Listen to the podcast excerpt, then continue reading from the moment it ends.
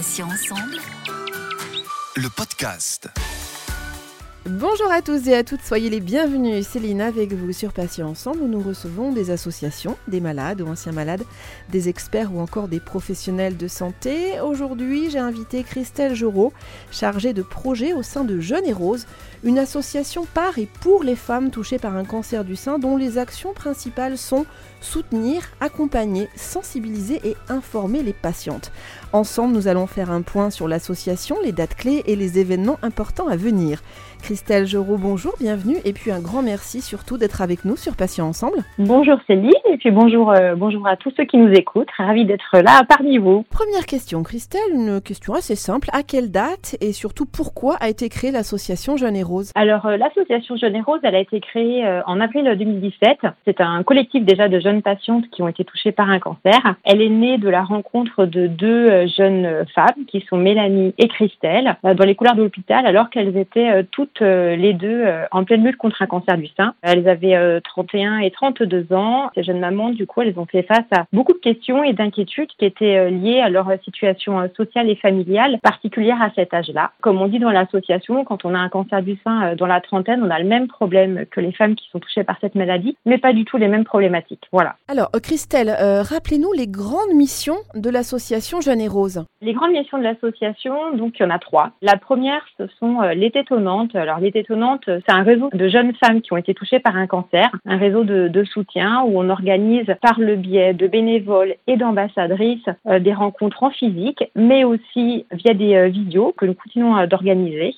donc ça, c'est une première mission. Donc c'est un réseau de soutien auprès des patients. Deuxième mission, c'est un projet qui s'appelle donc Alerte Rose, qui est un film qui sensibilise les professionnels de santé qui sont en formation, mais aussi en exercice au cancer du sein pendant la grossesse et pendant l'allaitement parce qu'il y a beaucoup de, retard de diagnostic à ce moment-là. Donc on a souhaité effectivement faire un focus euh, sur euh, la sensibilisation euh, auprès de professionnels de santé. Et une dernière action qui s'appelle le télététon, qui est un projet de sensibilisation décalé qui s'adresse aux jeunes femmes et également au public vulnérable pour les sensibiliser au cancer du sein chez les jeunes. Voilà principalement nos trois actions. Donc une action auprès des patientes, une action auprès des professionnels de santé en formation en exercice et aussi une action auprès des jeunes et des publics dits vulnérables. Alors Christelle, vous accompagnez les patientes tout au long de leur parcours, on l'a dit, on l'a vu, mais par quels moyens concrètement? On a euh, des bénévoles et euh, des ambassadrices qui sont présentes un petit peu euh, partout dans toute la France et qui soutiennent donc les patientes qui viennent de découvrir effectivement un cancer ou qui sont dans leur parcours de soins. Donc ça, ça se fait via des rencontres qu'on appelle donc les tétonnantes, des rencontres en physique. Donc ça va être par exemple un pique-nique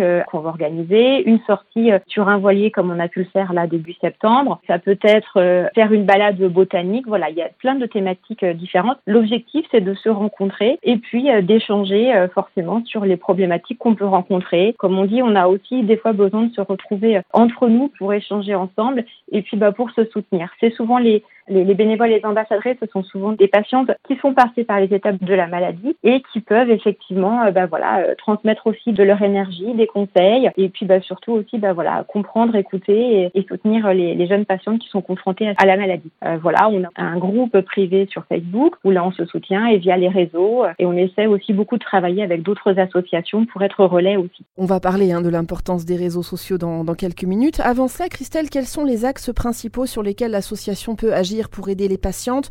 Euh, L'aspect médical, euh, peut-être administratif et social également? Alors plus particulièrement, on va dire, social, parce que du coup, on sait que l'entourage, il est quand même très, très important euh, quand on est touché, enfin, d'être soutenu, etc. Donc, c'est vrai que c'est vraiment euh, principalement là-dessus que l'association, elle agit aussi euh, auprès des patients pour bah, pouvoir les soutenir, donner des conseils sur les pertes de cheveux, sur, des thématiques aussi sur l'oncofertilité. Il y a vraiment beaucoup de thématiques spécifiques liées au fait que les patientes soient jeunes. On travaille aussi, on fait du relais avec les associations. Si par exemple, on, on a une jeune patiente qui touchée par un cancer de l'ovaire, on va faire du lien avec l'association Imagine si toutefois euh, la patiente ne connaissait pas ou vice-versa ou avec euh, l'association Génétique Cancer. Enfin voilà, on travaille vraiment beaucoup avec des associations qui sont partenaires aussi. On n'hésite pas à faire euh, du lien. On peut être aussi amené à organiser des visios sur la reprise du travail. Donc on va travailler avec des juristes du droit du travail. Enfin voilà, donc on essaie vraiment de faire du lien. Donc à la fois c'est beaucoup très axé sur le social, mais aussi après avec des choses plutôt administratives par rapport au droit du travail, par rapport à plusieurs choses en tout cas. Alors aujourd'hui, communiquer est primordial. Comment les réseaux sociaux et les médias contribuent-ils à vous faire connaître auprès des patients et patientes? On a commencé d'abord sur Facebook.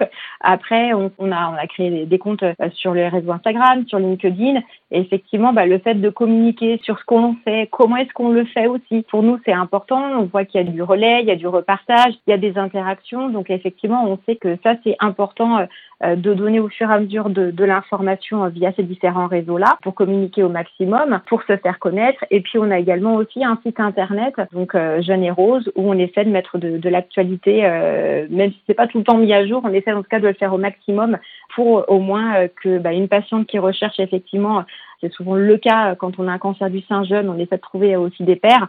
Ben voilà, là, elles vont savoir effectivement, euh, en cherchant l'information, qu'il y a l'association Jeune et Rose qui existe en tout cas. Alors, Christelle, parlez-nous un petit peu des événements importants et des dates clés de Jeune et Rose d'ici la fin de l'année. Alors, ben, d'ici la fin de l'année, effectivement, il va y avoir beaucoup de choses, puisque là, du coup, le mois d'octobre arrive aussi et on est aussi beaucoup mobilisé euh, sur ce bois-là. On est mobilisé nous tout au long de l'année, mais aussi assez fortement euh, pendant le mois d'octobre rose. Donc, euh, nos bénévoles et nos ambassadrices vont être présentes dans différents lieux, donc sur la région de Lyon, sur la région Gironde forcément puisqu'on est de la Gironde de nous, en région Bretagne aussi, en Grand Est, en PACA, enfin un petit peu partout. Donc, vous retrouverez toutes les informations qui seront sur notre site internet avec les actualités, les différents lieux où on sera. Et on a, bah, fort part notre action, le télététon. On va être très mobilisé dans ce cadre-là on aura une exposition virtuelle qui s'appelle Ma vie en rose, qui sera exposée donc virtuellement, mais aussi euh, dans certains endroits, dans la Gironde, sur euh, Lyon, sur Saint-Étienne, sur Paris. On va avoir aussi le grand live du Télététon, donc on a une soirée qui sera spécifiquement justement sur les patientes. Il y aura une thématique qui sera le cancer avant tes 40 ans, ça t'étonne, où il y aura une table ronde avec euh, des patientes et des experts, et puis un concert de patientes. Le samedi,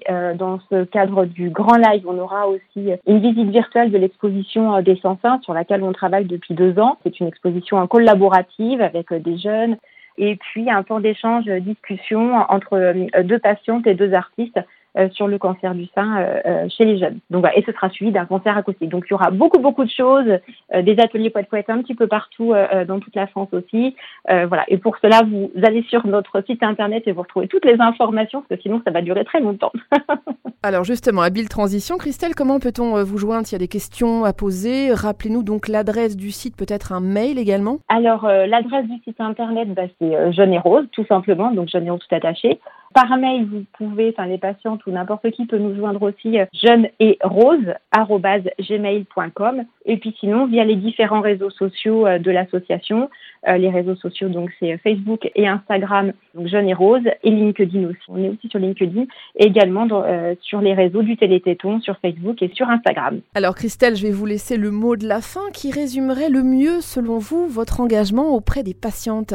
Alors souvent, ce qu'on dit, euh, voilà, le, cancer, c'est une étape de vie euh, qui peut parfois aussi euh, donner envie de se mobiliser pour après, utiliser cette force pour aller vers les autres, pour faire changer les choses, pour parfois aussi donner quelques réponses quand on a eu trop de questions nous-mêmes en tant que patiente, faire preuve de résilience en transformant bah, la douleur en force vive. Et nous, bah, cette force de l'association, on la nomme le, le Pink Power. Donc on essaie de la cultiver et de la partager, et on souhaite aussi forcément la bienvenue à toutes les patientes qui souhaiteraient aussi s'engager dans la pour justement euh, donner du ping power à d'autres patientes. Voilà le petit mot de la fin. Eh Christelle Jorot, merci beaucoup d'avoir accepté de participer à cet échange. Je rappelle que vous êtes chargée de projet au sein de Jeunes et Roses, l'association par et pour les femmes touchées par un cancer du sein. Bonne journée Christelle et à bientôt sur Patients Ensemble. Merci, merci Céline et puis bah, belle journée aussi à, à, tous ceux qui nous écoutent. Merci à tous chers auditeurs et auditrices pour votre fidélité. On va se retrouver jeudi 9h pour un nouveau podcast, un nouvel invité, bien sûr un nouveau thème. Vous pouvez retrouver nos podcasts deux fois par semaine, les mardis mardi et jeudi, en ligne donc dès 9h, sur patient au pluriel-ensemble.fr, mais également sur les plateformes de téléchargement Spotify, Ocha, Deezer, Apple et Google Podcast. Passez une bonne journée, je vous dis à bientôt et d'ici là, prenez bien soin de vous et des vôtres. Salut, salut Patient ensemble. Le podcast.